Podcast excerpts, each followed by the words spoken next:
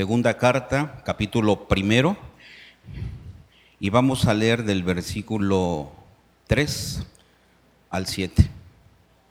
Antes de ello, recordemos que Dios se preocupa por nosotros, nos ama incondicionalmente y nos consuela en todo momento. Aun cuando algún familiar muere, Dios acaricia nuestro corazón y Él nos consuela sin importar el estado emocional o espiritual en que nos encontremos, Dios nos sigue amando y quiere lo mejor para nuestra vida. Ciertamente la vida tiene sus momentos difíciles, grises, tristes, pero Dios nunca abandona a sus hijos y nosotros somos sus hijos.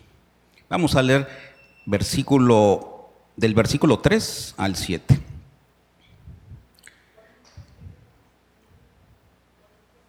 Segunda carta de Corintios, capítulo primero, versículo, del 3 al 7. Dice así la palabra de Dios. Bendito sea el Dios y Padre de nuestro Señor Jesucristo, Padre de misericordias y Dios de toda consolación, el cual nos consuela en todas nuestras tribulaciones, para que podamos también nosotros consolar a los que están en cualquier tribulación por medio de la consolación con que nosotros somos consolados por Dios. Porque de la manera que abundan en nosotros las aflicciones de Cristo, así abunda también por el mismo Cristo nuestra consolación. Pero si somos atribulados, es para vuestra consolación y salvación. O si somos consolados, es para vuestra consolación y salvación, la cual se opera en el sufrir las mismas aflicciones que nosotros también padecemos y nuestra esperanza respecto de vosotros es firme, pues sabemos que así como sois compañeros en las aflicciones, también lo sois en la consolación. Muchas cosas se pueden aprender del pasaje que acabamos de leer, pero en primer lugar quisiera citar lo siguiente, que Dios nos consuela personalmente. No es que Él mande a sus hijos, a, sus ángeles a consolarnos a nosotros, sus hijos, sino que Él, Él mismo lo hace. Esa es la razón por la que Jesús en Juan 14, 26 les dice a sus discípulos que a pesar de tener que irse, no los dejaría solos, pues el Padre enviaría a otro consolador. Se refiere al Espíritu Santo, quien vendría para estar con nosotros, en nosotros y sobre nosotros. La Biblia nos declara que desde el momento en que recibimos al Señor Jesucristo como nuestro Salvador personal, el Espíritu de Dios viene a morar en nuestra vida. Así que no debemos tratar de hallar consuelo en otro lugar.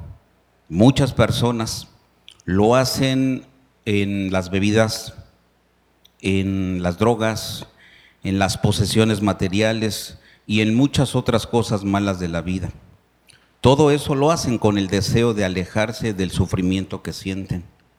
Pero la Biblia nos declara que el Dios de toda consolación mora en el corazón de cada creyente. Y nadie conoce mejor nuestro dolor que Dios. Nadie más puede ver con toda claridad la intensidad de lo que sufrimos. Ninguna de las posesiones materiales que tenemos, ninguno de nuestros conocidos puede consolarnos de la manera en que lo hace nuestro Padre Celestial. Es su Espíritu Santo quien nos consuela cada vez que nuestro corazón está entristecido, cada vez que derramamos lágrimas de dolor y sufrimiento.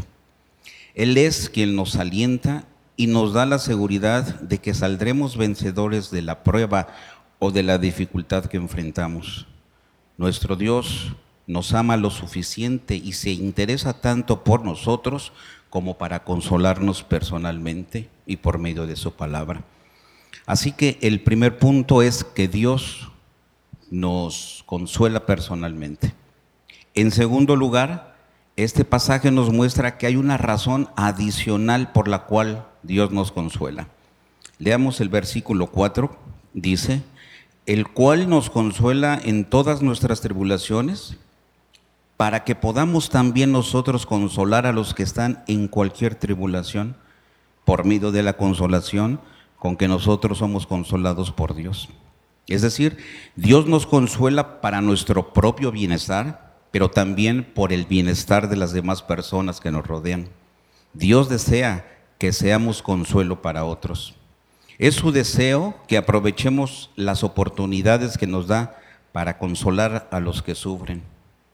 Nuestro Padre Celestial nos ha llamado a ser conductores de su amor para que otros también puedan sentirse amados de la, de la misma manera en que nosotros nos sentimos. Por nuestro medio, las demás personas pueden sentir el amor de Dios de una manera palpable. El Espíritu Santo se encargará de poner en nuestra boca las palabras que pueden llegar a consolar a los que están sufriendo. La Biblia nos declara que el Espíritu de Dios nos mostrará lo que tenemos que decir en ese momento. No tenemos que preocuparnos por lo que vamos a decir, pues nos guiará para que su presencia se haga evidente en nuestra vida y así podamos consolar a los demás y en ocasiones, en muchas ocasiones, lo que las otras personas necesitan es un abrazo cálido, sincero, solidario, una expresión de amor, una palabra de aliento y escuchar sobre todo que le digamos que el Señor está en control de todo lo que sucede en su vida. Así que nos quedan tres cosas por hacer y las tres empiezan con A. Debemos alabar, adorar y agradecer a Dios porque Él nos consuela en medio de cualquier aflicción. Y debemos suplicarle que cada uno de nosotros podamos ser instrumentos de Él para llevar consolación a las demás personas que sufren. Que tengan buen día.